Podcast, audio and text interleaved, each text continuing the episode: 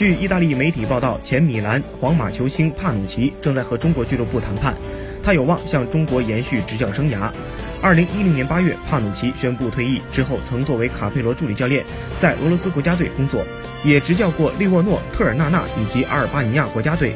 今年三月，阿尔巴尼亚从欧洲国家联赛 C 级降级，随后欧洲杯预选赛首轮主场不敌土耳其，帕努奇就此下课。据透露，帕努奇已经准备好再次前往国外寻求新的挑战。目前，他正在和一家中国俱乐部谈判。如果一切顺利，帕努奇有望在中国继续执教生涯。